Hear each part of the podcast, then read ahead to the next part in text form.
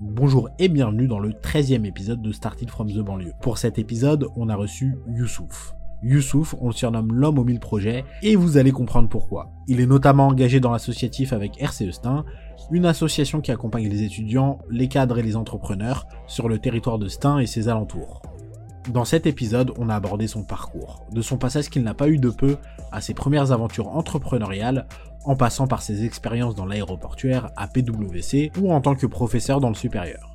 Ça a également été l'occasion de parler de pas mal de problématiques autour des étudiants de la banlieue et des associations implantées sur ces territoires, avec un super retour d'expérience sur la structuration de RCE Star. Sur ce, je vous laisse découvrir tout ça, on se retrouve à la fin de l'épisode, bonne écoute.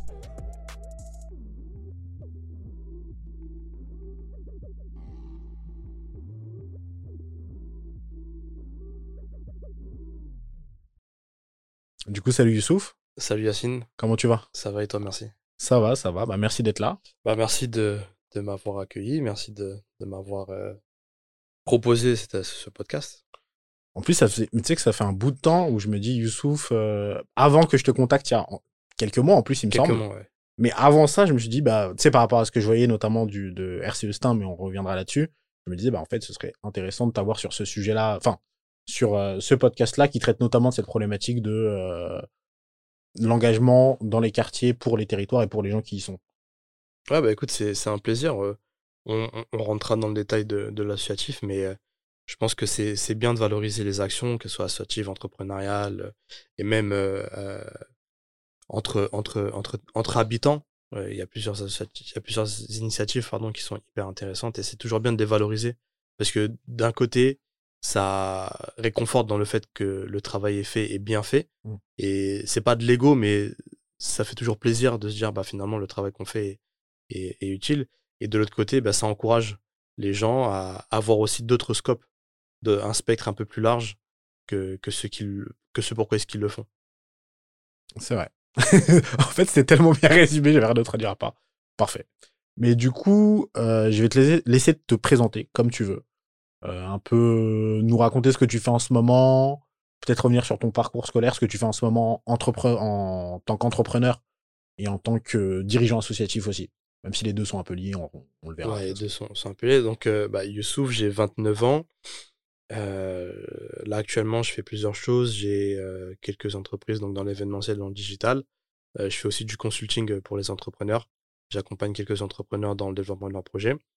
À côté de ça, euh, je suis euh, formateur dans un CFA. Euh, Je forme les élèves de la licence à une classe de master sur des matières comme la finance, l'entrepreneuriat et le management. Et puis j'ai mon association, donc, euh, RCE, président de l'ASSO depuis maintenant 2017, 16-17. Euh, ça fait un bon bout de temps. Et euh, des journées euh, assez bien chargées euh, et remplies. Tu m'étonnes. Ouais. Très chargé. Mais du coup, je voulais revenir sur le début, bah, le, le parcours scolaire. Ouais. Euh, on avait commencé, bah, on avait un peu discuté par message et, et par vocal. Euh, le, le premier truc que tu m'as dit sur le, ton parcours scolaire, c'est le post-bac. Ouais. Que tu m'as pas trop parlé de avant le bac. Je sais pas s'il y a des choses qui sont significatives. Non, avant le bac, tu sais, moi j'ai fait un truc classique, hein, j'ai fait un bac S. Mm. Euh, depuis, depuis que je suis petit, j'ai toujours voulu faire médecine. Ok. Donc on m'a dit pour faire médecine, c'était bac S, il n'y a pas d'autre choix, donc j'ai fait mon bac S. Euh, j'ai eu le bac. Et après, j'ai fait deux années de médecine, donc à Paris 13 à, à Bobigny. Et ça s'est pas, c'est pas passé comme je le souhaitais. Donc euh, la première année, j'ai redoublé. La deuxième année, j'étais pas très loin dans le classement. Euh, ce qui fait le plus mal, c'est quand t'es pas très loin Ouais. dans le classement. Et donc, euh, j'ai. j'ai Et moi, j'avais pas prévu de- d'alternative. Pour moi, c'était soit je réussis, soit il n'y a pas d'autre choix que de réussir. Donc, euh, j'ai fait euh, deux ans, on se retrouve en juin. En juin, c'est les résultats, t'es déprimé parce que t'as pas ce que tu veux. Euh, à, à cette époque-là, c'était APB, Oui. admission post-bac. Donc, je te parle de ça il y a quasiment 8 ans, euh, 8 ans, 9 ans. Non, même plus. 18, 19, j'avais 19 ans. Donc, euh, je me retrouve à admission post-bac. Et il y a aucune. Il y a rien qui est ouvert. Donc, euh, pour te réorienter, il y a quasiment plus rien. Et à cette époque-là, je connaissais pas les structures d'orientation, de formation, on n'avait pas énormément comme aujourd'hui.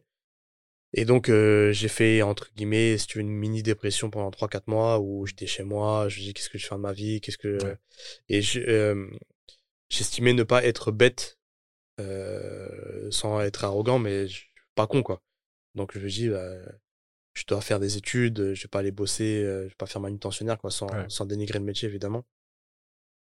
Et donc, je sais pas du tout quoi faire. Vraiment, il y avait aucun métier qui m'intéressait.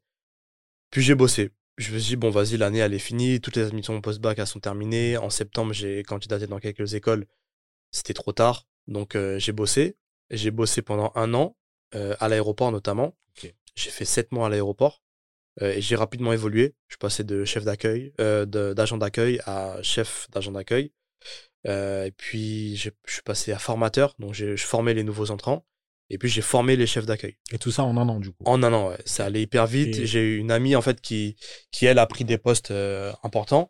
Et comme on a bien bossé et qu'elle aime bien comment je t'ai fait, donc euh, c'est allé assez vite. J'étais l'un des plus jeunes, je suis arrivé à 19 ans.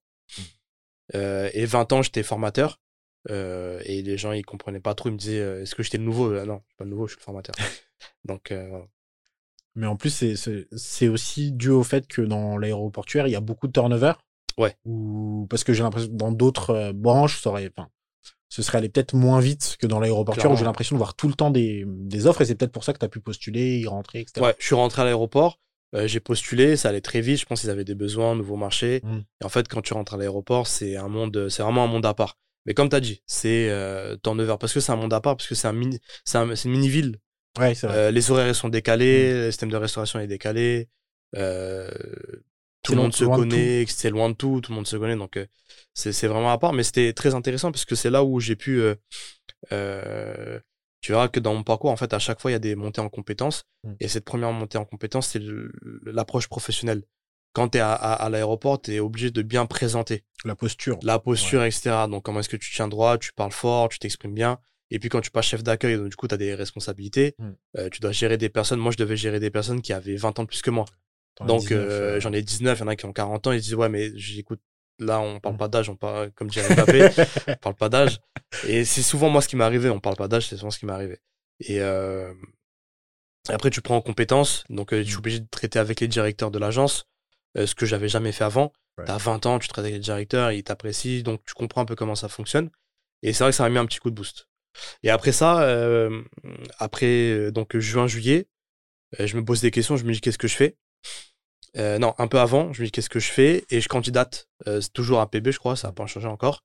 Je candidate à des euh, rentrées en septembre. Mais tu voulais pas rester à l'aéroport à ce moment-là? Je me suis dit, parce que je, dans ce que je faisais, j'avais mmh. fait le tour. Et quand je regardais les. J'échangeais beaucoup avec que ce soit des, des passagers mmh. ou avec des, des, collègues. Et tu vois que tu en as plein qui font ça de manière alimentaire. Ils viennent pour 3 ou 4 mois parce qu'ils ont besoin d'un taf. Et après, ils changent. Et donc, T'en as peu qui font leur carrière. Et puis t'en as, t'en as, c'est pas une carrière qu'ils font, c'est juste un taf pour eux. Ils ont un taf, ils sont signés un CDI, ça fait 15 ans, ils sont là et ils s'en fichent. C'était pas le plan. C'était pas le plan, ouais, ils ont trouvé un truc, ils sont rentrés, ils restent. Et moi, c'était pas, c'était pas, moi, je, je, me voyais pas faire 15 ans à l'aéroport euh, et avoir la même vie. Et puis, j'étais pas, comme je dis, je pensais pas être con, tu vois, je pensais pas être con. Donc, mm. euh, je me suis dit, bah, je vais faire des études. Je vais quand même reprendre les études, je sais pas quoi faire. Je, me dis, bah, peut-être la finance. Euh, j'étais bon avec les chiffres, peut-être la finance je candidate avec APB, 17 euh, demandes, et sur 17 demandes, j'ai 17 refus. Le soir, quand je regarde euh, APB, 17 refus, je me dis, ah ouais, là, c'est... T'as une idée de pourquoi? Parce que je me rappelle qu'à l'époque, il y avait aussi le truc de euh, quand t'avais pas fait un an. C'est ça. Et bah, c'était chaud. J'ai fait deux ans en médecine, donc j'étais pas prioritaire. Puis j'ai fait une année sabbatique, entre guillemets, pour eux. Donc je suis encore moins prioritaire. Et donc là, je me dis, c'est la, c'est la galère parce que euh, tu sais, après, t'as as les parents, t'as le cercle familial qui dit bah pourquoi est-ce que tu fais pas des études et tout? Mmh. Je dis ouais, mais là, j'ai 17 demandes, 17 refus. Je me tourne vers des personnes qui sont responsables de formation pédagogique et tout. Et même malgré ça, j'ai pas de retour positif. Et puis, c'est un de mes meilleurs amis qui, était, qui avait fait médecine avec moi, qu'on se connaît depuis la primaire. Et euh, lui, il avait, il, avait anticipé, on va dire, son échec euh, mmh. après médecine.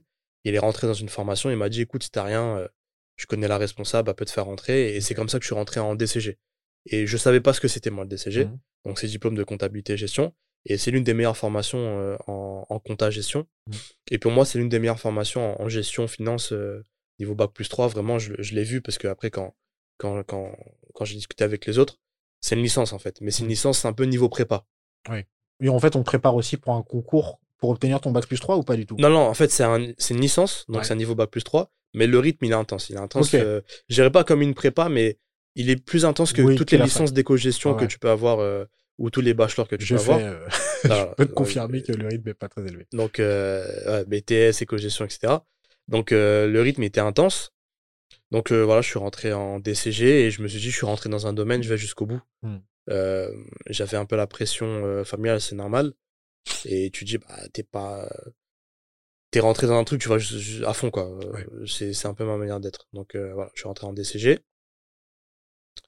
Euh, je suis rentré en DCG. Après, j'ai fait un DSCG, donc c'est un master. Ah, t'as suivi après le DSCG Ouais. euh, avec les- tous les trucs à valider. euh, Exactement. Ouais, j'ai fait le D- DCG, c'est Mm. 13 UE Ouais. à valider. Et le DSCG, c'était 7 UE, parce qu'après, il y a eu la réforme. Je sais plus Mm. si la réforme a, a la modifié. Et pour expliquer, DSCG, c'est le diplôme d'expert comptable? c'est pas avant. du tout. C'est avant. DCG, c'est licence, bac plus 3. Ok. DSCG, c'est master. Et euh, DEC, diplôme d'expertise comptable, c'est bac plus 8. encore après. Ok. D'accord. Donc, moi, je me suis arrêté au DSCG. J'ai bossé en alternance euh, chez PWC. Mm. Et... Qui est un gros cabinet Ouais, d'audit, Big PWC, Four, euh, exactement. C'est un Big Four. C'est ils se battent avec Deloitte pour avoir la première Mm. place. Euh, ça dépend de comment est-ce que tu regardes en termes de chiffre d'affaires. Je pense Oui. que c'est les premiers, etc. Bon, bref, ils se battent. Euh, grosse expérience parce que on n'avait pas un rythme d'alternance deux jours, trois jours. On avait un rythme de salarié Mm. junior. Euh, donc tu rentres, tu as trois, trois mois en entreprise, euh, une semaine à l'école. On avait à l'école 75 jours de formation par année. 75 jours de formation, si tu veux, bah ça te fait. euh, tu, divises ça, tu divises ça par 5, Ouais, c'est- euh, ça te fait 15 semaines. Hmm. 15 semaines, tu divises ça par 4, ça te fait maximum 3 mois, 4 mois. Ok. Donc, Ça fait moins de temps. 4 mois, tu vois. Ouais. T'as moins de 4 mois de formation à 5 jours. Donc, euh, tu vois, le, le rythme euh, il n'est pas hyper, hyper intense. Hmm. Non, attends, on n'a pas 75 jours. On avait beaucoup moins. Mais Moi, c'est ce que je me dis parce que ça reste beaucoup du coup. Ça, ferait une sorte de rythme d'alternance, une semaine, deux Trois semaines, semaines. tu sais, dix Ouais. jours. euh, Non, non, non, on avait beaucoup moins parce que je crois qu'on avait cours euh, en, Du coup, c'était. en juillet, juin-juillet et octobre-novembre. Et c'était combien une de temps? semaine, euh, C'était une semaine à chaque fois? C'était euh, deux semaines à peu près. Donc ça faisait huit semaines à chaque Ouais, en on, tout. de- on, doit avoir- on devait avoir peut-être euh, 12, ouais, 10 semaines maximum. Ok, ouais. Ce 10, qui est très 10 peu. C'est pas beaucoup. hein. Et Mais après, le reste était euh, en alternance. Ah ouais, euh, t'étais. oui, oui. Donc, Et en fait, t'étais comme, même. t'étais comme euh, des, un junior, Ouais. comme si t'étais un jeune diplômé. T'arrives et euh, c'est c'est intense. Et donc, ça, ça te permet de rentrer dans un gros cabinet, Mm. de voir ce que c'est que le monde de l'entreprise, de voir ce que c'est que le monde de la finance, Ouais. euh, en termes de relations humaines, en termes de mission.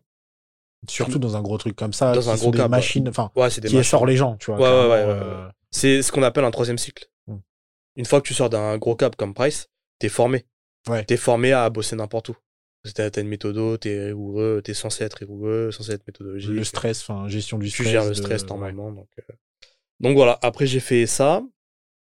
Et en parallèle, en fait, à, à la fin de la deuxième année, euh, il nous avait déjà proposé de. Enfin, il m'avait déjà proposé de, de signer un CDI.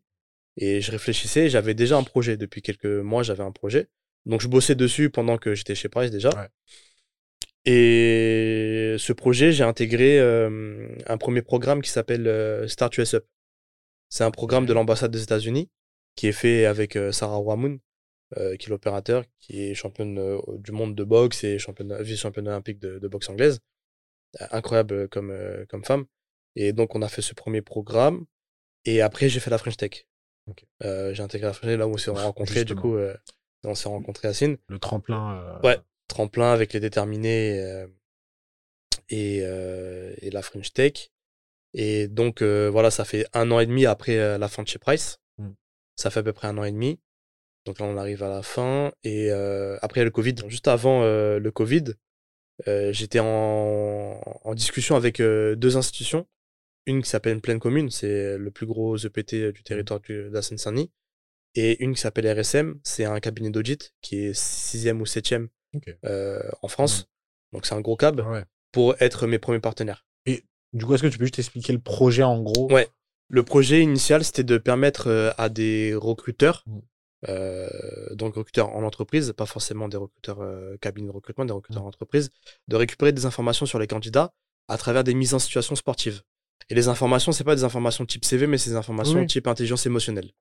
Et l'idée, c'est d'utiliser le sport avec des mises en situation pour déceler les traits de caractère Mm. euh, des Moi, candidats. je trouvais ça incroyable. Parce que tu fais du foot avec quelqu'un, tu sais ça. comment il est, tu sais comment il résiste au stress et comment il peut motiver les gens et tout. Exactement. Enfin, c'est trop révélateur. C'est hyper euh. révélateur. Le problème qu'il y a eu, c'est que c'est un bon projet dans l'idée, Mhm. mais la mise en situation, donc tu parles de la psychologie, parce qu'en fait, c'était un projet Ouais. psychologique. Moi, je voulais pas faire euh, un five et dire, ah ben regarde, j'ai l'impression qu'il ferme les, qu'il croise les bras et donc en fait, il est fermé. Tu voulais que ce soit carré, enfin, je veux- que ce soit c'est une scientifique. vraie base. euh, oui. Exactement. Et donc, ce qui était. On avait réussi à trouver euh, des modèles psychologiques qui étaient adaptables au sport, Ok. euh, sauf que la mise en place nécessitait un, un vrai accompagnement d'un point de vue psychologique et d'un point de vue sportif. Et c'est pas du tout mes corps de métier à la base. Moi, je suis financier, Ouais. donc ça, je sais pas faire. Je sais faire des choses, je sais faire de l'opérationnel, mais le sportif, c'est pas ce que je maîtrise. Et donc, il fallait des, des, personnes pour m'accompagner, et RSM et Pleine Commune étaient prêts à m'accompagner. Mm. Il y a eu le Covid, et donc le Covid, tu peux rien faire. Hmm. Déjà, d'une, le premier euh, confinement, tu peux rien faire. Et après, quand ils ont ouvert, euh, il y a eu eu- beaucoup de restrictions Oui. sanitaires. Donc, salle de sport, c'était pas ouvert, distanciation sociale, etc. Et puis, j'ai mis le projet en stand-by. Je me suis dit, écoute, c'est pas le bon moment pour. Mm. La mise en place était trop lourde pour que je le fasse seul. Donc, euh, j'ai décidé de mettre ça en pause. Et, et donc, euh, comme euh, euh, je suis quelqu'un d'un peu bizarre, avec un ami à moi, on a décidé d'ouvrir une agence d'événementiel. Ouais. c'est au meilleur moment finalement. Voilà. Donc, on s'est dit, écoute, le- on est au creux de la vague, on est tout en bas, il se passe rien. On attend que ça remonte. on attend que ça remonte, on ouvre une agence d'événementiel. Et au final, ce qui s'est passé, on a commencé par du photoboost classique. hein. On s'est dit, c'est un petit side project, tu fais ça comme ça, à droite à gauche, Ouais. tu en fais rentrer 200, 300 balles par mois, t'es content. Et au final, ça a pris de l'ampleur.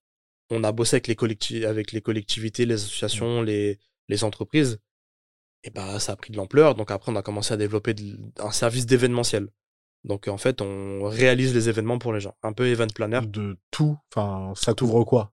Ça couvre euh, les budgets, ça couvre euh, réaliser les budgets pour les gens, faire la scénographie, euh, ça couvre trouver les prestataires, la, la partie sécurité, enfin ça couvre vraiment les, Repas, euh, traiteur. Tout. Souvent. tout, tout, tout, tout. Mais comment vous êtes organisé à ce niveau-là?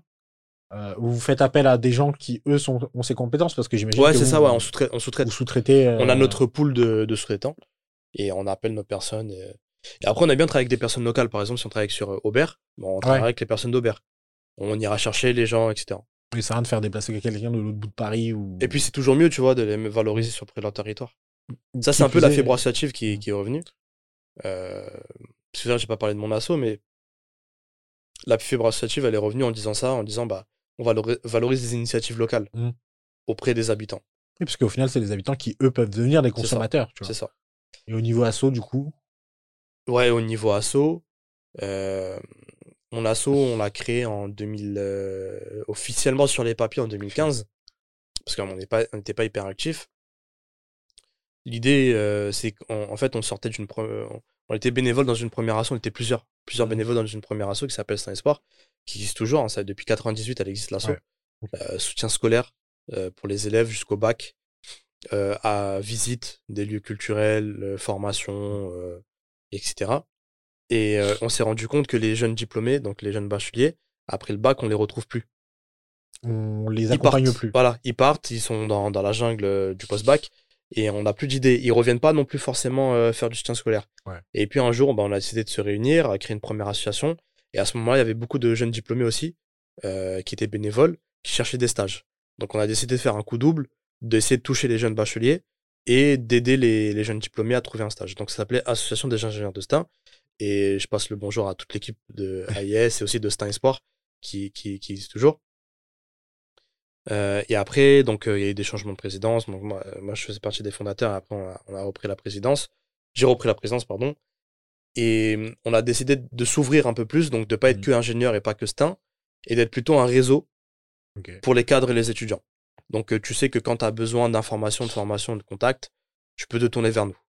Astin, vous êtes, les, vous, vous êtes surtout sur le territoire de Stein. Alors, on est basé à STIN parce que c'est là-bas Oui, oui. euh, qu'on habite et c'est là-bas qu'on a notre faut- espace de coworking. Il faut être basé quelque part. aussi. Et voilà, et euh, bah voilà, faut avoir une, un- Ouais. une- une- un ancrage territorial. Euh, mais on a des bénéficiaires qui viennent de toute l'île de France. D'accord, ok. Ok, ok. Et puis, euh, donc notre asso, en fait, elle a trois volets. On fait de l'accompagnement, Hmm. on fait de la formation et on fait de la mise en réseau. Et tout ça autour de l'emploi, de l'insertion professionnelle des jeunes étudiants et autour de l'entrepreneuriat. C'est ce qu'on fait. Et nous, euh, on a un discours qui est un peu, euh, qui est pas forcément euh, le discours qu'on attend des associations Mhm. de territoire. On n'est pas dans le discours de, de la banlieue.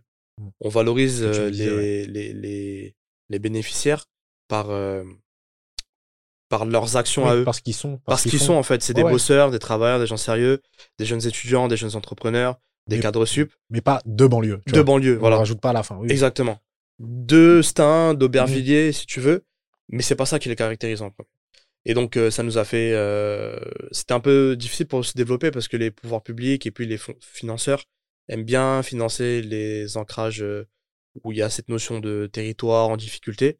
Et nous, on met ouais. pas ça en avant. On met en avant nos populations. Mhm. On forme euh, des qui cadres, on forme des voilà. étudiants, des gens qui On vont accompagne. être cadres. On accompagne, pardon. on accompagne. Et, et, puis, et puis, on considère que le réseau, c'est l'une des réponses à plusieurs problématiques sociales et sociétales. Si on n'attaque pas la recherche d'emploi par euh, la création de réseaux, C'est on peut- compliqué. tu peux faire ce que tu veux, tu peux les accompagner, tu peux les former aux entretiens, mais s'ils n'ont pas le bon contact pour passer l'entretien, et s'il n'y a pas le coup de pouce supplémentaire Mm. derrière, donc euh, la cooptation, Ouais. euh, le, le, le, le petit, euh, le, petit élément de confiance Mm. qui a facilité ça, ça reste toujours aussi difficile. Oui, parce que tu te retrouves face à des dizaines, des centaines de candidatures Bien sûr, et ça devient, enfin, à moins d'avoir un CV vraiment incroyable, bien sûr. Et ça devient compliqué, tu vois. ils sont, ils sont préparés, euh, tu sais, les jeunes qui sortent d'école de commerce, Oui, oui. ils sont préparés. Eux, ils savent se Même en vendre. prépa déjà. Je, le- je le faisais aussi. En Ouais. prépa, t'as déjà tes entretiens. En école de commerce, on te réapprend et tout. Euh, Tu tu sais vendre. sur ça. Ouais, je sais te vendre, alors qu'un jeune qui sort d'un BTS, un BUT Mm. ou d'une licence, un master, il n'a pas été, il a pas appris à se vendre. Mm. Il a juste appris à préparer les entretiens. Et pourtant, ils sont bons, tu vois. Et l'idée, c'était de se créer un petit réseau et d'essayer d'aider les, les étudiants euh, à, à, à, à- trouver leur poste et plus avoir des postes par défaut. Les postes par défaut, c'est quoi? Bah, Tu cherches un poste, par exemple, en finance de marché. Tu vas être trader. Ouais. Mais comme t'as pas le réseau, bah finalement tu vas devenir, euh, tu vas faire du back office, Ok. tu, tu- tu vas aider un peu plus, euh, tu vas aider les traders, mais tu vas pas Ouais. être trader. Alors qu'en soi, t'as les diplômes et t'as les T'as tout compétences pour être trader. ouais. Mais euh, je voulais euh, revenir sur un truc sur RCE. C'est euh, RCE Stein, c'est euh, comment euh, vous êtes structuré? Parce qu'aujourd'hui, comme tu me dis, il y a un volet mentorat, il y a un volet formation, où il y a en plus des formations euh, enfin très variées. J'avais vu du leadership, de la prise de parole en public, Ouais. j'avais vu ben, des choses qui touchent l'entrepreneuriat en général. Et comment vous êtes structuré pour avoir des locaux, proposer aujourd'hui du mentorat et aussi des formations? Dans l'ordre, les locaux, c'est un partenariat avec la ville que je remercie encore une fois parce que on s'est rendu compte, c'était vers la fin 2017-2018. euh, une fois, nous, ça nous est arrivé de, ça nous est arrivé de faire notre réunion euh, au McDo. Ouais. Parce que t'as pas de lieu de travail. Euh, J'avais des projets, donc tu dis où est-ce que je vais bosser? Bah, je bosse de chez moi, ok, super, mais quand tu as besoin d'avoir un rendez-vous avec ton associé, tu, tu fais comment? Ouais. euh, T'as besoin d'un lieu pour travailler, tu veux réviser, tu fais comment? T'as la médiathèque, mais la médiathèque, elle ferme à 18h. T'as la fac de Paris 8 qui ferme à 20h, mais les samedis dimanches, c'est pas ouvert. Ouais. Donc on s'est dit, en fait, il manquait sur notre territoire un lieu de travail pour ces trois publics, Mm. porteurs de projets, euh, réunions clients euh, et étudiants. Donc on a parlé avec la ville, la ville de Stein nous a dit, ok, euh, on va voir ce qu'on peut faire.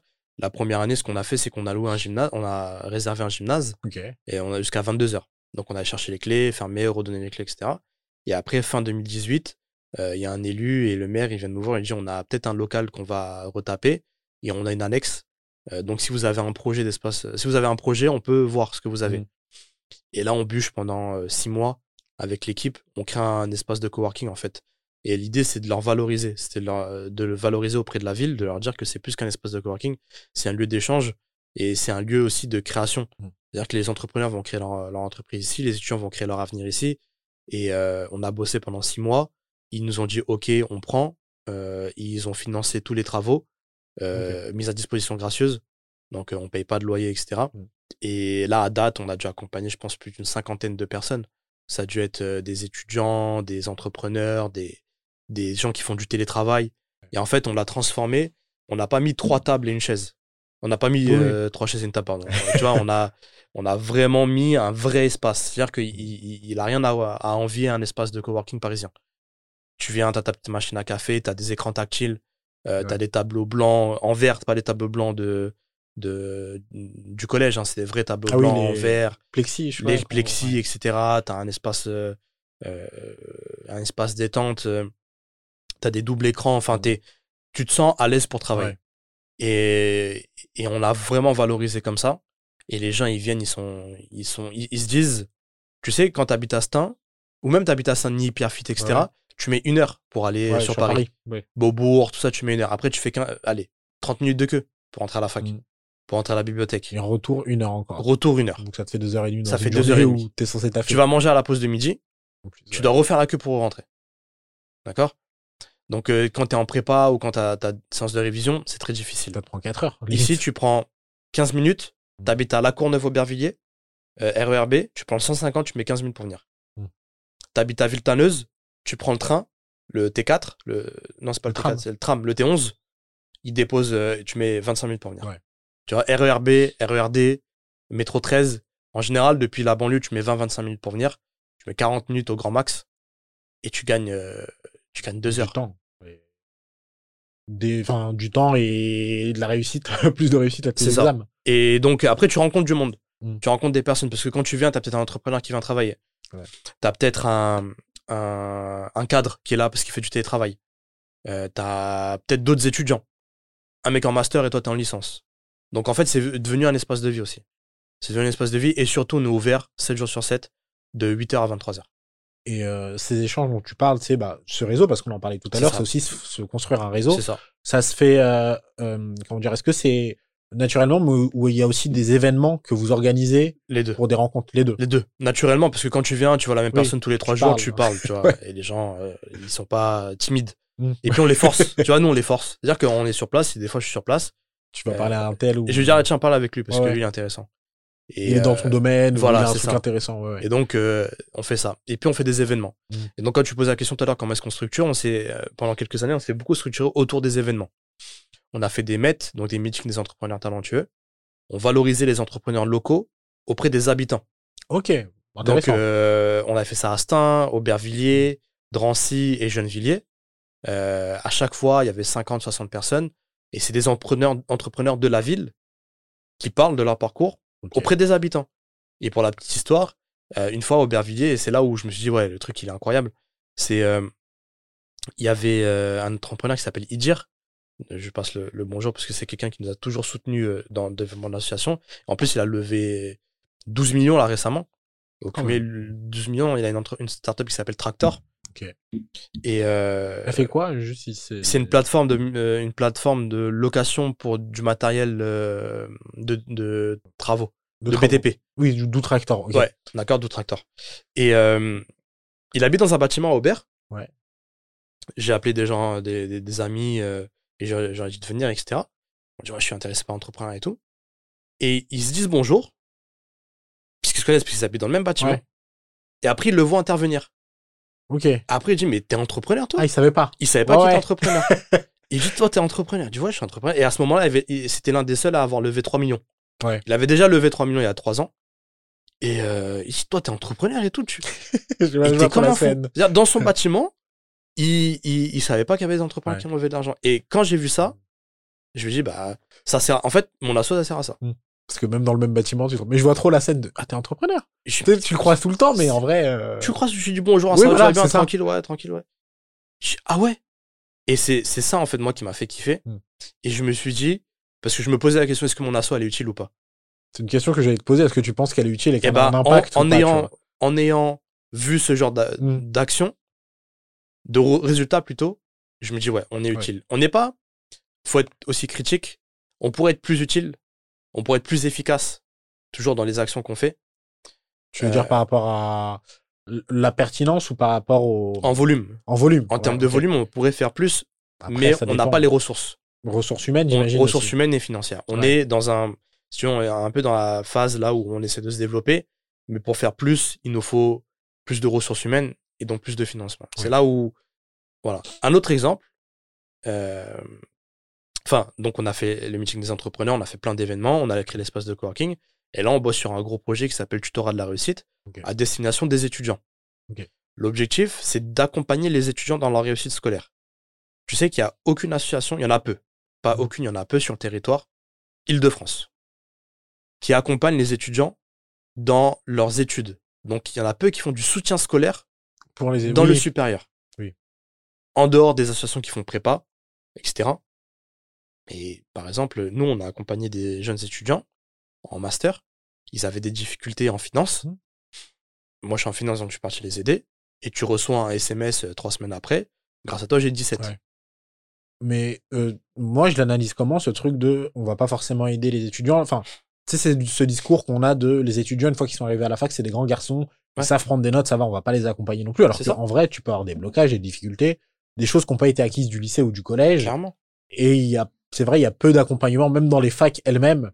Ouais. Sais, pendant les, j'ai déjà vu ça, mais c'est très rare. L'école, les tutorats, etc. Mm. Mais tu, tu te rends compte que euh, toutes les politiques publiques, euh, collectivités, EPT, etc., ils sont, ils sont un peu euh, schizophrènes dans le discours. Ils te disent, on veut toucher ces publics, on veut les accompagner, parce que Ouais. les services jeunesse, c'est de, c'est de 18 à 25. Mm. Donc forcément, Pardon, c'est 16 ou 15 à 25. Ouais. Ça dépend. Pardon, excuse-moi, ça dépend des villes. Il y a des villes, c'est entre euh, 18-30, 18-25, etc. Mais les 18-25 étudiants, ils vont pas les toucher. Mm. Tu vois, 18-25 étudiants, ils vont pas les toucher. Mais à ton Et- avis, pourquoi? T'as une idée de Parce qu'un étudiant, il, il, il est, sa priorité, c'est les études. Mhm. Donc quand il vient, il rentre chez lui, il révise. Ouais. Ouais, évidemment, il sort, mais il révise. Ok, il a pas. Qu'est-ce qu'il va aller faire au point formation jeunesse? Mhm. Parce que les piges visent les, les jeunes qui sont en décrochage scolaire. Mhm. Toi, t'es pas en décrochage. T'as juste besoin d'une imprimante de temps en temps. Ouais. Les ateliers qu'ils vont te proposer, c'est atelier CV, lettre de motivation. t'es pas encore là. Mais si, mais même, Enfin. c'est pas le même niveau. Mm. Et donc, euh, toutes les politiques publiques veulent les toucher, mais aucune action. Et donc, nous, ils viennent nous solliciter, ils nous disent oui, euh, on travaille ensemble. Ok, y a pas de problème. Mais on est une asso. Ouais. On travaille à côté, comment est-ce qu'on fait? Ouais, mais vous inquiétez pas, on vous, on- on vous subventionne. Ils nous subventionnent 3000 euros. Je suis fait avec 3000 euros. Donc, tu peux, tu veux dire par an? Ouais. Ah oui. Tu... Même pas la- 3000 euros l'action, c'est 3000 euros Oui, par oui. an. Parce que tu m'as dit par mois, déjà ça couvre même pas un salaire. Mais par Comment an, tu fais? ouais. Et donc, c'est ça, cette schizophrénie, c'est qu'ils veulent que Mm. Ils veulent toucher ce public qui savent pas le faire et donc ils font appel à des associations comme nous. Il y en a d'autres hein, sur le territoire qui le font. Ouais. Mais en termes de financement, non. Ça suit pas. On va limiter parce qu'en fait, il faut prioriser les décrocheurs ou il faut prioriser Mhm. la sécurité. Évidemment, il faut le faire. Mais bon, si tu veux les toucher, il faut mettre le- les fonds qui vont derrière. Ouais, c'est vrai que 3000 euros, ça va. Ouais, c'est clairement pas suffisant. Et, et vous, au niveau du coup, euh, au niveau de la structure aussi financière, parce que ça peut intéresser des gens, je pense, qui veulent monter leur asso ou leur projet en général, même si là c'est plus associatif. Euh, bah, il y a les subventions comme source de revenus. Et Ouais. j'ai vu que bah c'est con, mais récemment, euh, vous aviez fait des offres, des offres d'emploi pour recruter Ouais. en alternance, pour recruter en CDD, il me semble Ouais, également. CDI. Et euh, CDI aussi. Ouais. Et euh, du coup, comment vous trouvez les fonds pour ensuite les réinvestir? Parce que Il y a, y plusieurs évident. manières. Là, tu l'as dit, il y a les subventions, Mm. appel à projet. Donc, c'est pas la même chose. Tu as les subventions type fon- fonctionnement, investissement, et puis tu as les appels à projet. Donc, Pour tu candidates projet, pour un projet. Après, tu as le privé. Le privé, en fait, c'est là où, euh, où beaucoup d'associations réussissent à vivre et survivent grâce au privé.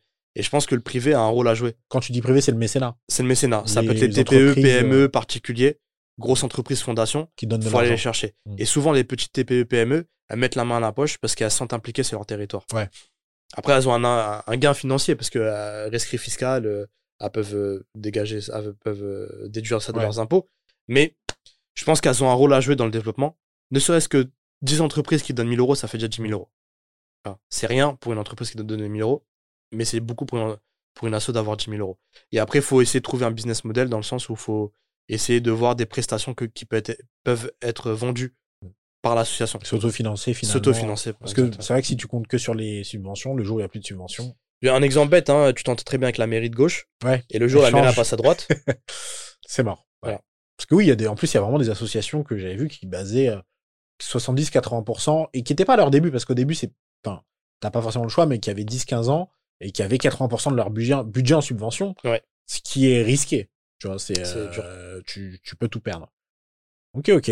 RCE Stein, du coup, tu me disais que ça avait un peu, ça avait, enfin, ça avait euh, clairement un impact, ça avait, euh, tu sais, des anecdotes que tu as vues où, où tu voyais vraiment l'impact. Est-ce que, même d'un point de vue, tu sais, parce que ça fait quelques années maintenant, des gens que tu as suivis, euh, qui sur le long terme, qui, quand tu les as connus, étaient étudiants et aujourd'hui euh, bah, ont un travail ou sont cadres, est-ce que tu as eu des retours comme ça aussi? Ouais, on en a plein, on en a plein. Le- le- ce, qui est, ce qui est valorisant, du coup, quand tu fais de l'associatif, c'est ces petits retours. Ouais. Ces petits résultats, ces petits merci, ces petits. euh, Et et t'as des étudiants qu'on a accompagnés qui étaient étudiants euh, et qui sont maintenant professionnels. T'as des étudiants qui sont toujours étudiants, mais ils sont allés plus loin dans leurs études. Et t'as des entrepreneurs qui ont créé des sociétés. Tu vois, c'est ce genre de petits trucs.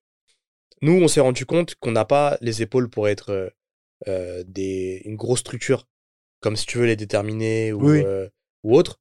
On n'a pas les épaules pour. Et par contre, on a le rôle de premier petit tremplin, de donner confiance à ces personnes Mm. qui sont dans un territoire, qui se disent je sais pas vers qui me tourner. Viens. Viens, on va discuter, on va te mettre en relation avec des premières personnes. Prends confiance en toi. Et puis là, tu as les déterminés qui vont arriver, qui vont leur permettre de passer à un niveau supérieur. Mais en plus, en termes de taille, t'as un, enfin, tout- t'as un autre rôle. Les déterminés et RCE en termes de, enfin, euh, de manière de suivre ou de pouvoir Totalement. approcher la personne, c'est un autre rôle parce que c'est pas du tout les mêmes. euh, Totalement. le Tu vois, nous, on est vraiment le, le, le- si tu veux, on est le premier, le, premier, le, le, le, le- le- le copain qui vient te donner un peu des conseils, qui vient te t'ouvrir un peu ton, ton, ton champ de vision, qui élargit tes horizons. Et après, tu, on te donne un peu confiance en toi, il donne des outils, on donne aussi beaucoup d'outils. Et une fois que tu te sens un peu prêt, ok, c'est bon, je suis prêt à passer à un niveau supérieur. Je vais aller voir des grosses structures, je, je- soit je, je reprends les études ou euh, j'y vais un peu plus loin. Ok. Et euh, je voulais savoir aussi, tu m'en as parlé tout à l'heure, euh, du fait que, bah, là on en reparlait encore, tu penses que vous pouvez plus faire en volume, mais est-ce que toi, idéalement, il y a des choses au-delà, enfin, euh, en termes de formation, en termes d'accompagnement, en termes même de, de, de, de projet, de processus, si tu avais le budget pour que tu aimerais faire avec RCE Stein euh, demain? En fait, quand je dis en volume, euh, je vais pas faire un million d'étudiants pour faire un Oui, million oui. d'étudiants. C'est ça. L'idée, c'est de faire du volume, c'est d'en faire plus parce qu'on sait ce qu'on fait. On sait que ce que l'on fait, pardon, est utile. Mm. On sait que notre accompagnement, Il a un impact. il a un impact. Ouais. Il est utile. Et et tu as des personnes, quand elles viennent la première fois et qu'elles repartent, c'est plus les mêmes. Elles se disent, ah, c'est possible. Donc, euh, sans rentrer dans le côté euh, euh, misérabilisme, etc., du territoire, on n'a pas les mêmes visions, les mêmes horizons que d'autres personnes. On n'a pas le même champ des possibles parce que tu te rends compte que nos enseignants ne sont pas appris les, les, les, bonnes opportunités. Ouais. Tu te rends compte que ton entourage, elle n'a pas fait HEC, tout le monde n'a pas fait HEC. Donc euh, tu n'as pas le même champ des possibles. Et puis quand tu rencontres des personnes dans notre réseau, tu vois qu'il y a des personnes qui l'ont fait, des personnes qui ont fait des passerelles, qui ont des parcours atypiques. Là, ton truc, il s'ouvre. Ton, champ des possibles, possible. il, il- il s'ouvre. Et donc, notre impact, il est, il est là. Mm. Et on sait qu'on peut faire plus. On peut évidemment faire mieux. Si on est critique, on peut tout en faire mieux. Oui. Mais encore une fois, c'est c'est les ressources. Donc, on ne veut pas faire plus pour faire plus. Mm. On veut faire plus pour se dire qu'on aura un impact Ouais, sur plus de, sur de plus personnes. de personnes. Mais justement, moi, je te disais, c'est, enfin, c'est plus, c'est sur les, les, les formations que vous faites aujourd'hui. Ouais. Est-ce que si demain, toi, en tant qu'entrepreneur ou en tant que, bah, on va en parler après, mais prof en CFA, tu pouvais proposer quelque chose à RCE Stein, un type de formation, euh, il y a prise de parole en public, Ouais. euh, Leadership, leadership, management etc. Est-ce que tu en as, toi, en tête qui serait utile que tu peux pas encore faire aujourd'hui parce que t'as pas la personne, parce qu'il n'y a pas les finances ou pas du tout? Tu sais, on réussit toujours à bricoler pour, euh, Oui, pour faire euh, ce qu'on veut faire. On réussit toujours à bricoler. Soit c'est parce que les formateurs nous font des prix, Mm. soit ils viennent de manière bénévole, soit on réussit à trouver, enfin, on réussit toujours à bricoler. Et, et tous les projets qu'on a ne viennent pas de ma tête ou de, de la Oui. tête de l'équipe. On fait toujours en sorte que les projets, les idées qu'on a, Ça vient des. ça vienne des bénéficiaires. Quand on monte un truc, c'est parce que le bénéficiaire il nous a dit j'aurais bien aimé ça. Et on a trois fois ce retour, on se dit il y, a- il y a un besoin. Et donc on monte un projet par rapport à ça. On monte jamais de projet parce que c'est la tendance. On monte jamais de projet parce que c'est la mode. On monte jamais de projet parce qu'il y a des appels à projets. Des fois on monte des projets, il y a zéro subvention. Ouais. Ben on est obligé de bricoler et de, de, de Trouver des fonds. Que, Ouais. que ça tienne, quoi. Donc tu vois, ta question qui est de demander est-ce qu'il y a quelque chose en particulier que j'aimerais faire. À titre personnel, j'ai plein de choses que j'aimerais faire. Ouais. Mais dans l'association, je ce transpose pas mes, mes, mes envies. C'est les besoins des bénéficiaires qu'on met en avant. Non, t'as raison, t'as raison. Je voulais revenir aussi sur ça, parce que tu, tu m'as dit aujourd'hui que tu étais enseignant dans un CFA, du coup, tout ce qui était études sup en finance, Ouais. management, etc. Et euh, tu m'avais dit par vocal que bah, au moment du DCG, avait, t'avais, un, t'avais du mal avec le cadre un peu scolaire. Ouais. Parce que c'est vrai qu'en plus, quand tu pars de l'école et que tu reviens, c'est dur. C'est dur. Parce que t'as un- tu dois rester assis, tu suis le cours, t'es, voilà. Et euh, est-ce que toi, t'as, hum, quand on t'a proposé d'être prof dans, dans CFA, comment ça s'est passé? Et est-ce que tu as un peu réfléchi? Bah, Parce que tu avais ce, ce dernier truc de l'école, c'est pas que je l'aime pas, mais euh, Oui. c'était pas mon, mon cadre préféré. Ouais. Est-ce que tu as un peu réfléchi à ça? Et comment ça s'est passé aussi euh, Bah, clairement, euh, quand j'ai intégré le CFA, donc j'ai passé des entretiens, etc. Et moi, l'enseignement, ça m'a toujours plu. Ouais. J'ai toujours voulu être prof. Collège, lycée, c'est mort. Je peux pas. Pas de patience avec les, les petits. Euh, mais plus supérieur, euh, fac et tout, ça m'a toujours fait, fait, fait kiffer de, de, de voir les, les enseignants. Puis c'est un beau métier, tu vois, Mm. l'enseignement. Donc je me dis, à un moment donné, il faut que, faut que je me lance et je suis rentré au CFA, et etc. Et ça se passe hyper bien. Et c'est vrai que je me suis posé la question, est-ce quel genre de prof je veux être? Ouais. Et il y a, y a deux trucs. C'est que déjà, je suis hyper transparent avec eux. C'est-à-dire que je leur dis la, la dureté de la vie, entre guillemets. Sans être euh, patronisant, sans faire le grand frère, euh, Pascal le grand frère. Mais je leur dis, la vie, elle est pas facile. Mm. Parce qu'il y a un problème de génération maintenant. On en parlera un peu tout à l'heure si tu veux, mais je leur dis, les études, c'est pas facile, sinon tout le monde aurait fait des études. Le niveau, euh, il faut quand même se mettre un bon niveau. La médiocrité, elle est, elle est pas, euh, la médiocrité, elle est pas valorisée en France. bah, Nulle part. Tu vois, euh, J'espère. t'es médiocre, c'est rien. Ouais. On, t'es invisible si t'es médiocre. Et même être moyen, c'est Mm. pas valorisé en France. Dans la moyenne, c'est pas Je me suis valorisé en France. Faut que je sois, faut que je les emmène à un bon niveau. Et donc je les pousse. Les Que élèves, scolaire pousse. ou aussi le les à deux. côté? En fait, j'essaie de les faire Ouais. réfléchir. J'essaie de les faire réfléchir euh, pour qu'ils puissent euh, avoir un peu plus que les cours. Après, le niveau, il est dur. Franchement, depuis, euh, depuis, moi, j'en avais beaucoup discuté avec les coordinateurs. Ils me disent depuis 4 ans, la génération, c'est un peu compliqué. Pourquoi? Ils ont l'habitude qu'on leur donne un peu tout sur la main, euh, dans les mains. pardon. Il faut qu'ils aient des bonnes notes. Euh, leur niveau, il est pas ouf. Tu les notes bien. Ils sont capables de venir te dire, mais vous m'avez oublié un point. Ok, ouais. Donc à la base, ils méritent 6. tu leur mets 10, ouais. Ils sont capables de dire, mais je mérite un au bon 12. 12. J'ai dit, ah, ah ouais, les quand même. Tu vois, donc euh, c'est vrai que voilà, ils ont pas la même perception des choses. Je, je ressens pas le le, le côté travail. Ouais. Euh, personnellement, moi, j'ai- j'étais pas un, un- un gros travailleur à l'école, mais j'étais bon. Donc, euh, Donc, euh, ça se tenait, oui. oui. Ça se tient, tu vois. Ok, certes, tu bosses pas en cours, mais le jour du partiel, t'as 14-15. C'est les, profs, ils se disent, bon, ok, euh, on sait que t'es bon, tu viens pas bosser, ok, ça passe. Mm. Mais tu bosses pas, t'as 5, Ouais. ils vont pas faire l'effort. Et ça, par contre, je le vois, et je leur ai dit, moi, je leur ai dit, vous bossez pas, ça me dérange pas. Mon diplôme, j'ai déjà, moi. Ah, ça, c'est pas la phrase de prof de Ah, c'est là la. Eh, moi, mon bac, je l'ai déjà. Exactement. Tu l'as entendu combien de fois, celle-là Et, et à chaque fois que je la sors, je rigole dans ma tête, tu Bah vois. ouais. Je rigole, je dis, ah, putain, je suis genre des profs. Parce que toi, à l'époque, t'entendais les profs dire ça, tu fais, mais faut arrêter avec ça. Grave. Et dix ans après, eh, moi, Et mais je la sors. hein. Et ils me regardent comme ça. Après, je dis, par contre, vous voulez pas suivre, vous suivez pas. Ouais. Mais par contre, dérangez pas les autres. Ah, non. c'est 5, c'est 5. Ouais. Venez pas me dire, euh, mais monsieur, est-ce que vous pouvez mettre une note ou j'ai pas compris? Vous suivez pas, vous pouvez- c'est normal, vous n'allez pas comprendre. Mm. Donc je ferai pas des sessions de révision juste pour que vous compreniez. Et donc euh, j'essaie d'être dur avec eux un peu sur ça. Il y en a qui réagissent, il y en a qui réagissent Mm. pas. Après, je pense que c'est l'âge, hein, ils sont entre 18 et 20. Ouais, c'est l'âge où. Donc euh, voilà. Et t'en as vu euh, des, des élèves qui, en un an, parce que j'ai pas de retour, ça, euh, retour sur ça pardon, au niveau du supérieur, qui vraiment sont transformés. Tu sais, qui ont vraiment progressé de ouf, qui se sont mis à taffer de ouf, qui sont Ouais, qui ont pris leurs responsabilités, tu vois. Alors, pas, pas, dans, pas dans ce que j'ai enseigné, mais dans les, les étudiants que j'ai accompagnés avec Ouais. l'asso. Ouais, t'en as. Après, c'est quand ils arrivent en licence. C'est quand ils arrivent en licence, ou ils arrivent en début de master, et qu'ils se rendent compte que le niveau, il est fort. Mm. Est élevé. Ça met une claque, ouais, ouais. Ah, ils se disent, ah ouais, putain, qu'est-ce que je fais? Ouais, T'as des changements de classe où tu te dis, tu sais, même de- des fois de L2 à L3 où Ah ouais, ils, te font- ils te mettent un niveau x3, tu fais, ah ouais, quand même. Ah ouais. Et que t'es plus tenu par la main, etc. Mm. Et que les notes, euh, c'est 8-7. Tu dis, Ah ouais, chaud. Comment j'aurai mon partiel, comment j'aurai mon année. Et là, ouais, tu, tu les vois bosser.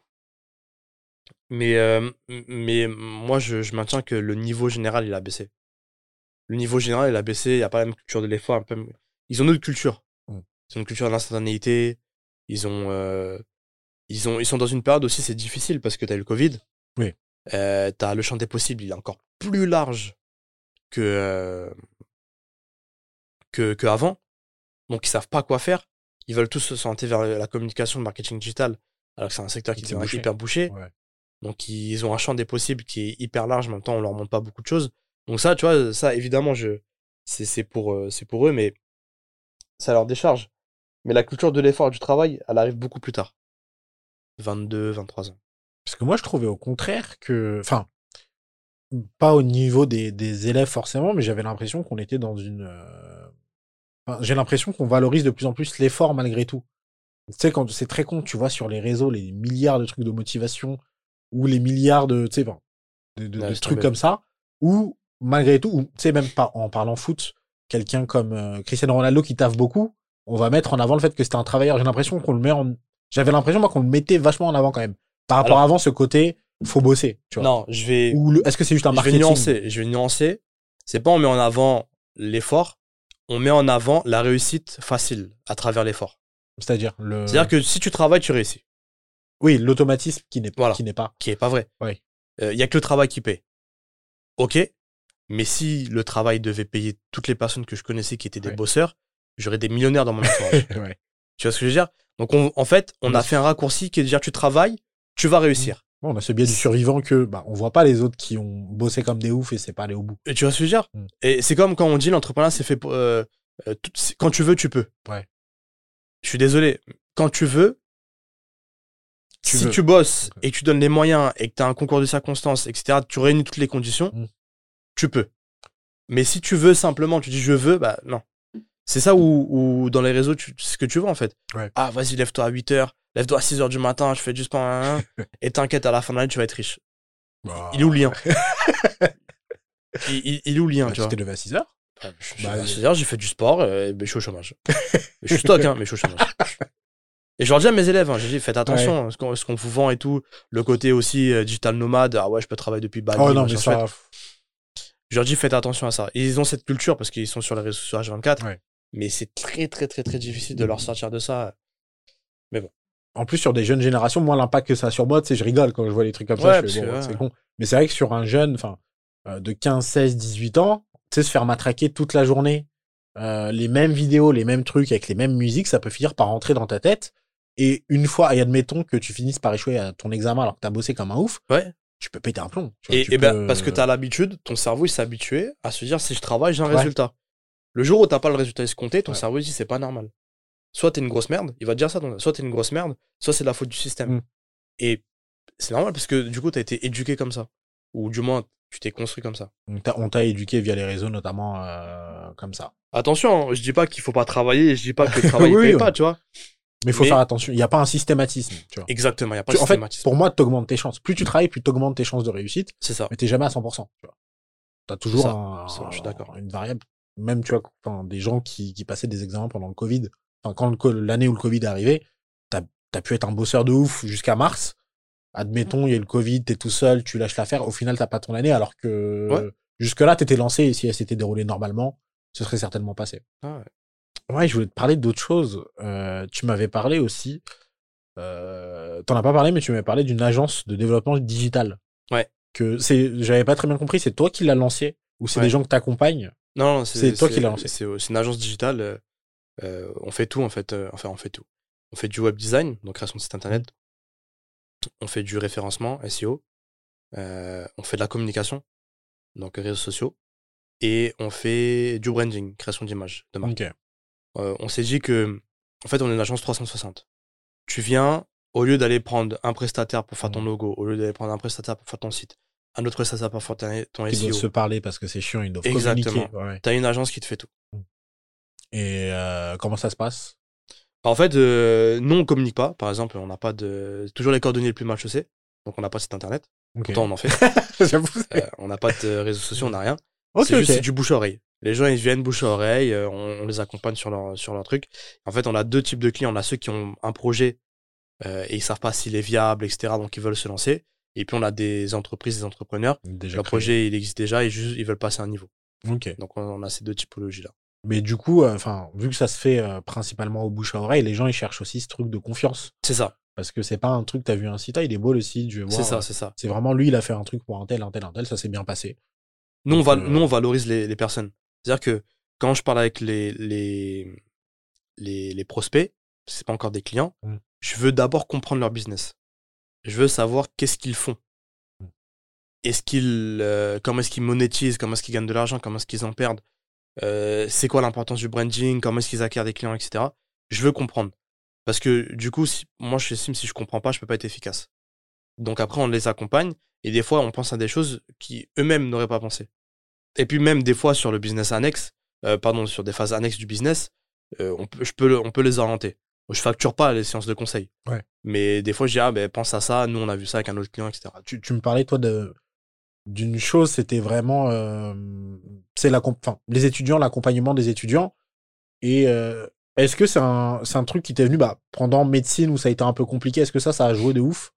Sur le fait que tu montes RCE, que bah aujourd'hui même euh, Non, tu, tu... c'est venu après. C'est venu Je après. t'explique. Ça l'a pas nourri même après Non? Tu sais ce qui a nourri, c'est euh, de me dire que je suis pas bête, je veux reprendre les études, Ouais. mais j'ai un pour moi.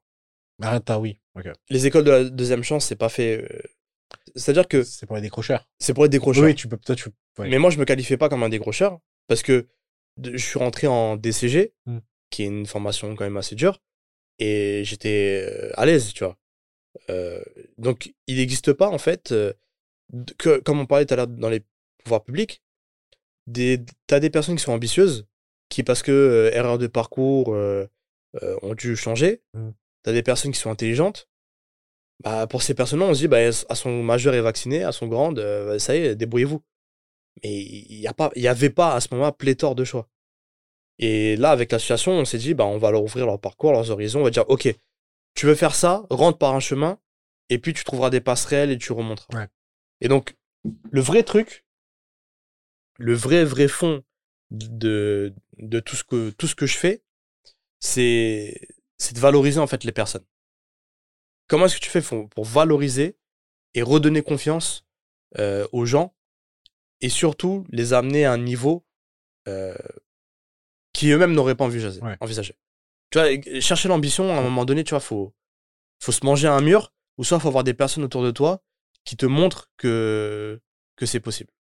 Quand tu dis un niveau, tu parles un, euh, un niveau de formation après le bac, tu parles un. Un niveau de. C'est pas une question de niveau de formation, c'est pas une question de niveau de compétence, c'est un. Tu parles d'objectif. C'est pas, Non. c'est aussi en termes de personnalité. Ok. Tu vas toujours chercher à être, à faire euh, bien, à faire bien ce qui est bien, à euh, être euh, le meilleur dans ce que tu veux faire. Mm. Un exemple bête, tu veux être plombier. Il Ouais. n'y a pas de problème. Sois plombier. Fonce, deviens plombier. Mais deviens le meilleur plombier que, que tu as. Tu travailles ta com, ton Faut que tu travailles ta com, ton site, tu crées une agence de, de plombier, je sais. Tu rigoles, mais un mec. J'ai- qui- Non, j'ai vu, mais, je, tu, mais c'était électricien ou plombier qui avait fait ça? J'avais vu ça, un gars qui était dans un métier très manuel comme ça. Je sais plus si c'était électricien ou plom- plombier. Et maintenant, il a son entreprise. Ouais. Il y a des quinzaines, vingtaines, trentaines de personnes qui travaillent pour lui. Bah ouais. Alors qu'à la base, il était, euh, il était plombier. euh, je sais plus si c'était électricien ou plombier. Mais il était tout seul. Il s'est dit non, je vais monter un business. Voilà. Je vais, en plus, Va les chercher. compétences. euh, ouais. Va chercher, va chercher. Le... Moi, nous, c'est toujours mangé. Va chercher le meilleur. Après, évidemment, il faut se connaître. Si tu sais que t'es moyen à l'école, mais par contre, t'as une, autre cap- t'as une autre compétence qui est le travail ou t'as un bon relationnel, ok, vas-y, va chercher une école, mais rentre en entreprise vite et fais-toi tes armes en entreprise. Mais toujours être le meilleur dans ce que tu sais faire, dans ce que tu veux faire.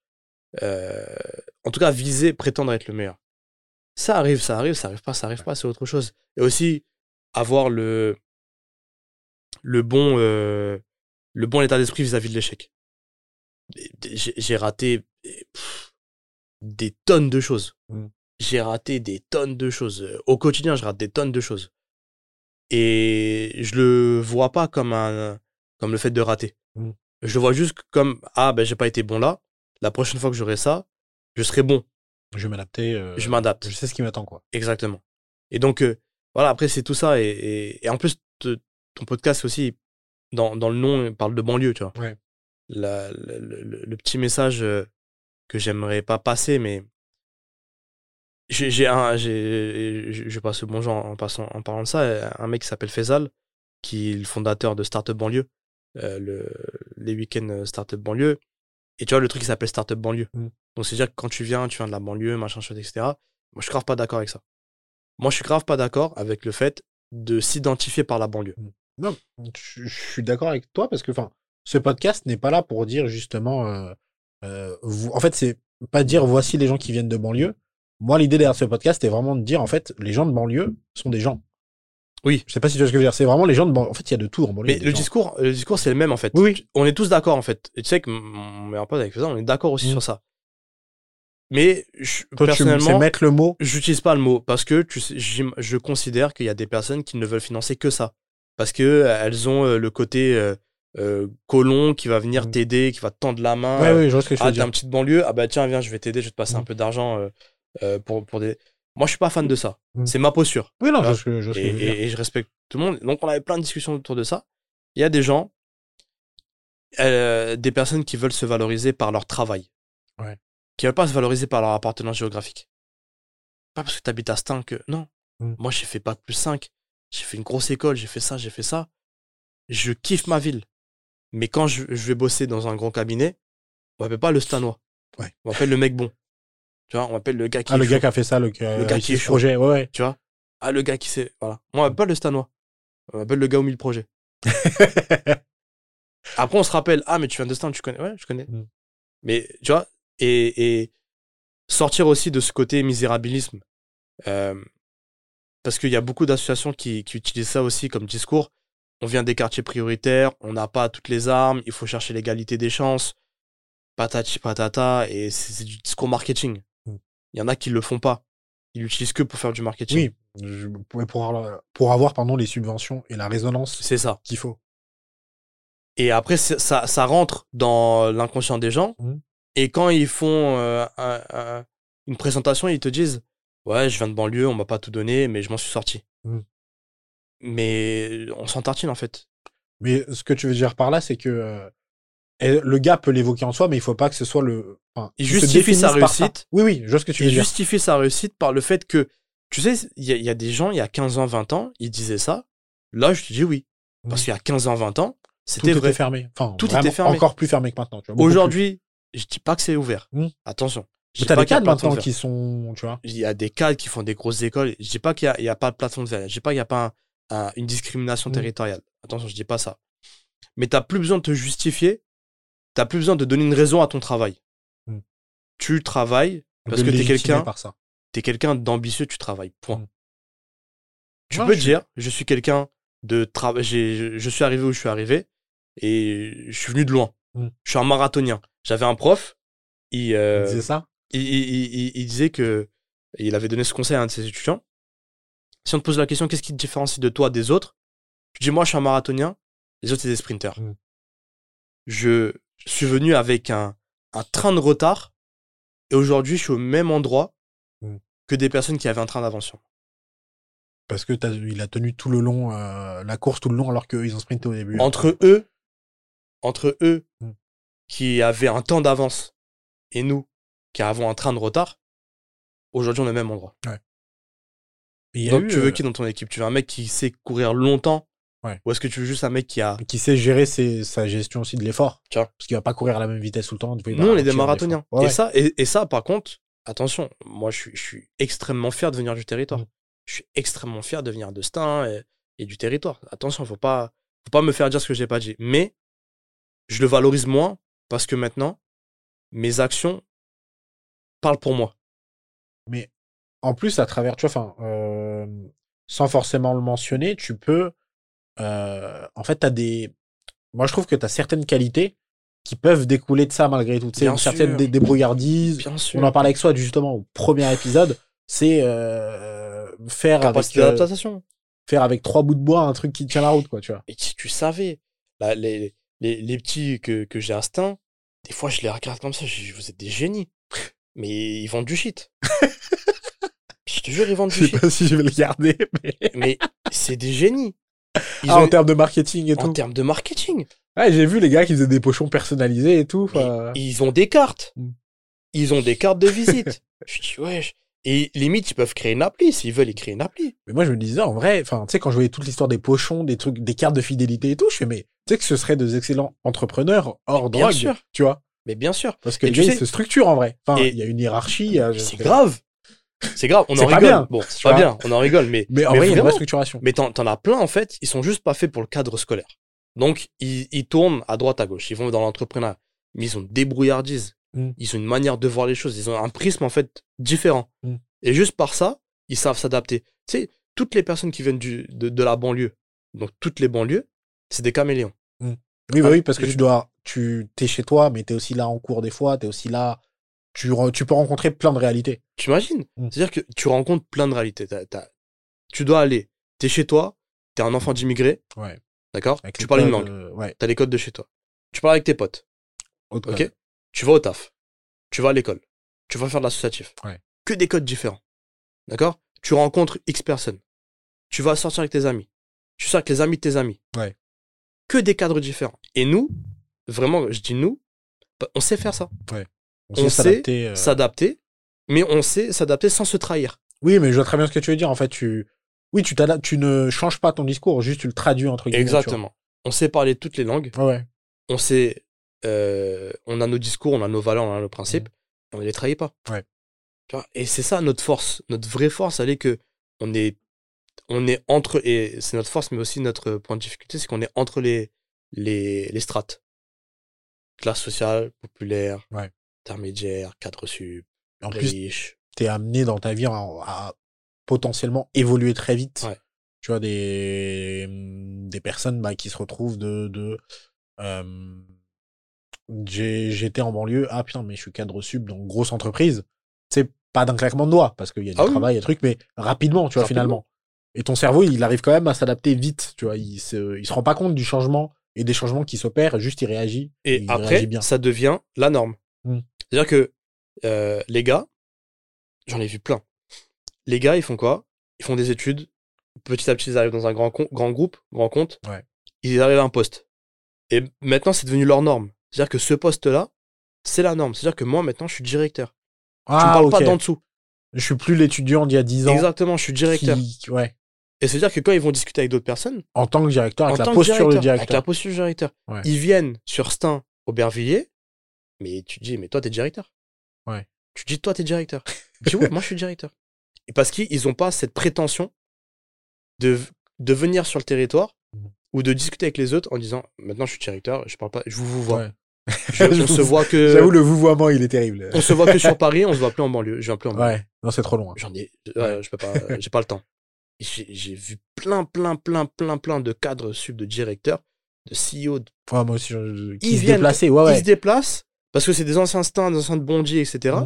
Ils viennent. Tu sais, on a un parrain de l'association. Il s'appelle Yacine Chouabia. Il est incroyable. Franchement, c'est l'un des premiers parrains. On en a plusieurs. Yacine, Karim Alouache aussi. Pareil, Zaya Ziwani. On en a plein, plein, plein, plein de parrains. Et euh, c'est des gars qui ont grandi entre Stein, Aubervilliers, Bondy. Ils sont directeurs. Quand je dis directeur, hein, directeur commercial de banque, du groupe. Je parle pas d'une agence, hein. Ouais, te parle de Du KCIS, groupe, euh, du oui, groupe oui. KCIS. Euh, ancien, diri- euh, ancien directeur général d'EDF Mayotte.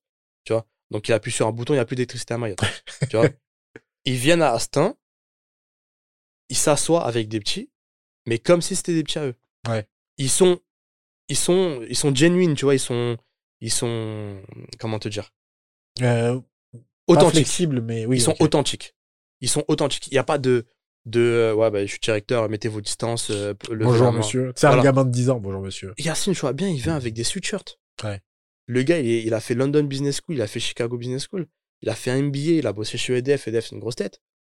Il vient en sweatshirt, normal. Il vient prendre ses barbecue, merguez, tranquille. Il dit envoie les merguez. Donc, J'exagère un peu, mais, Parce qu'il l'a déjà fait, en vrai. mais, mais tu vois, ça, et ça, c'est ce qu'il nous faut dans nos territoires. Des gens qui restent, enfin, pas forcément qui restent, mais qui reviennent en tout Qui, cas. Qui moi, j'aimerais bien qu'il reste. Oui, mais après, tu, tu, tu peux comprendre que les gens veulent partir aussi à un moment. Le sujet, Tu vois. Et ça, c'est vraiment un appel que je lance à toutes les collectivités. C'est à un moment donné, si vous voulez que votre population, elle s'implique, les habitants s'impliquent Mhm. dans la vie de la ville, il faut leur donner ce qu'ils ont besoin. Nous, on est cadres maintenant. Mhm. D'accord? T'es cadre, t'es entrepreneur. T'as pas les mêmes besoins. t'as pas les mêmes besoins. T'as pas envie du même niveau de vie que t'as eu il y a quelques années. Ouais.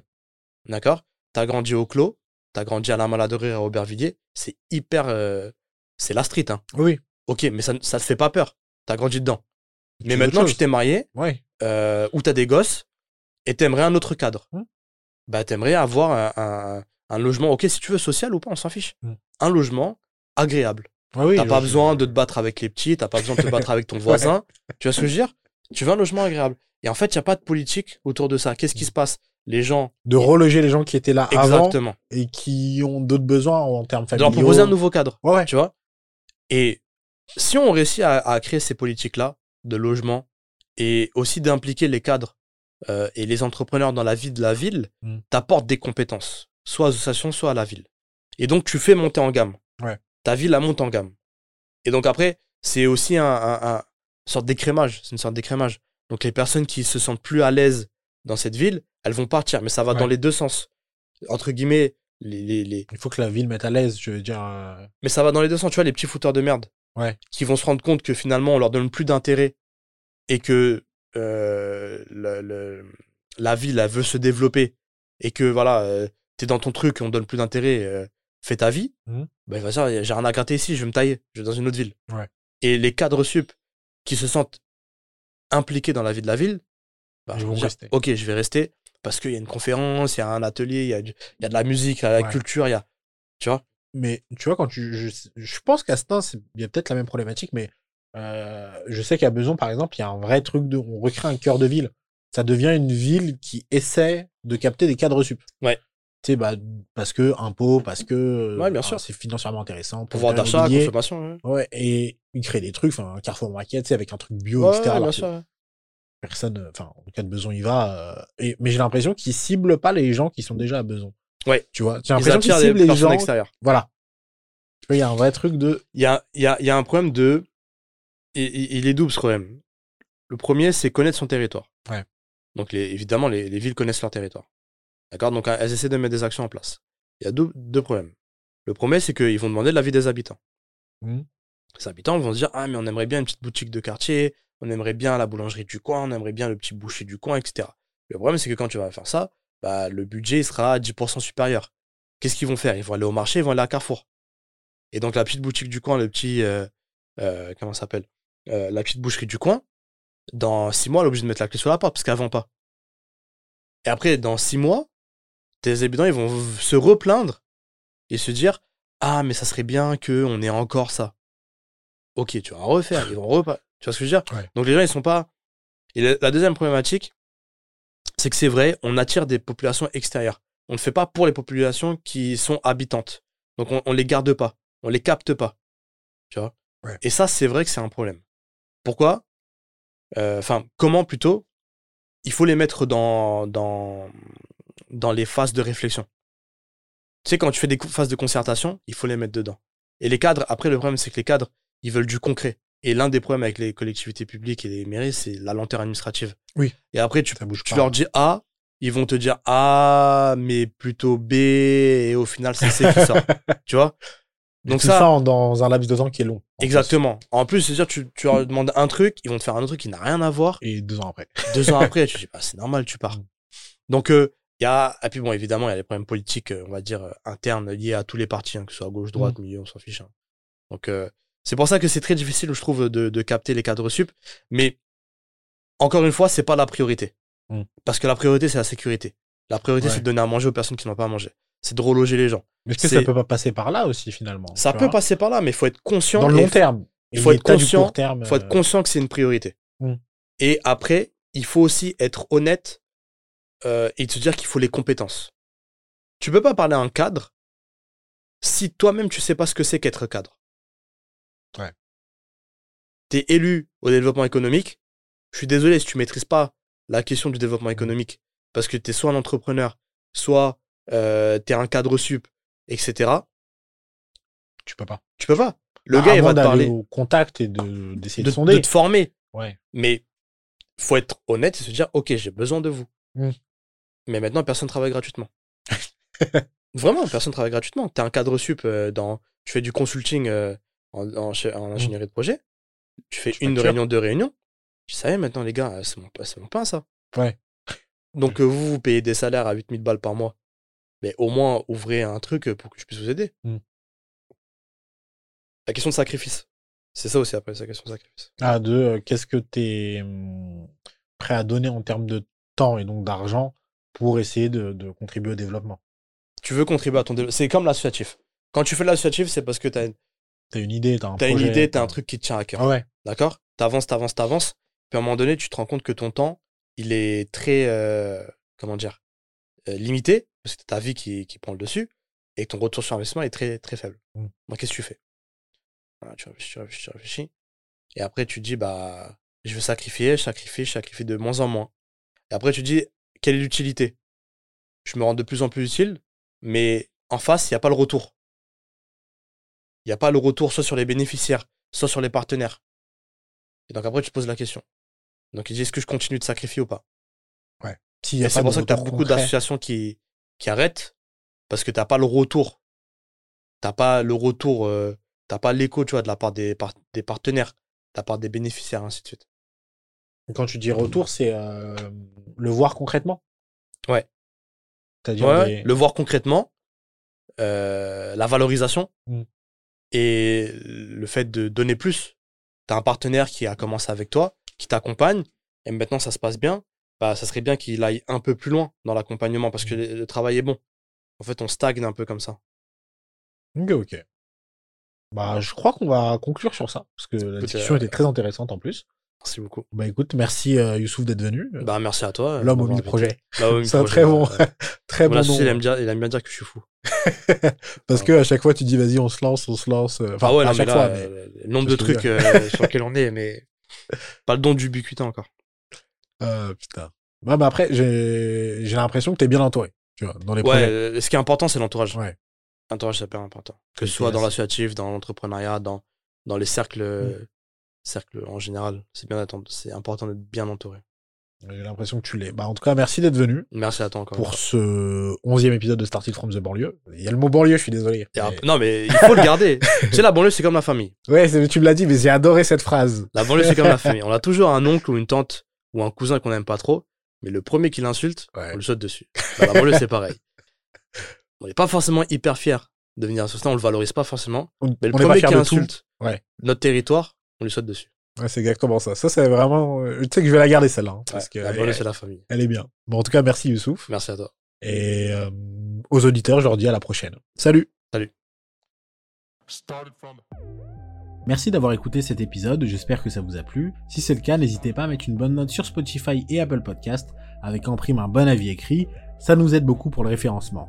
Encore merci à Youssouf d'être venu, j'ai adoré l'échange sur le coup et même au montage, euh, quand je l'ai réécouté, j'ai beaucoup aimé. Si vous voulez aller voir ce que fait RCE Stein d'ailleurs, que vous soyez sur le territoire ou non, c'est rce-idf.fr et le compte Instagram rce-du-bas Stein. J'ai aussi mis en description les comptes Insta vers ses mille autres activités, notamment le photoboost dont on a parlé, mais aussi le MBA en finance islamique qu'on n'a pas eu le temps d'aborder. Pour finir, j'en profite pour laisser notre Instagram si vous voulez suivre nos actualités, c'est beau parleur tout attaché et au pluriel. Je vous dis à dans deux semaines pour un nouvel épisode.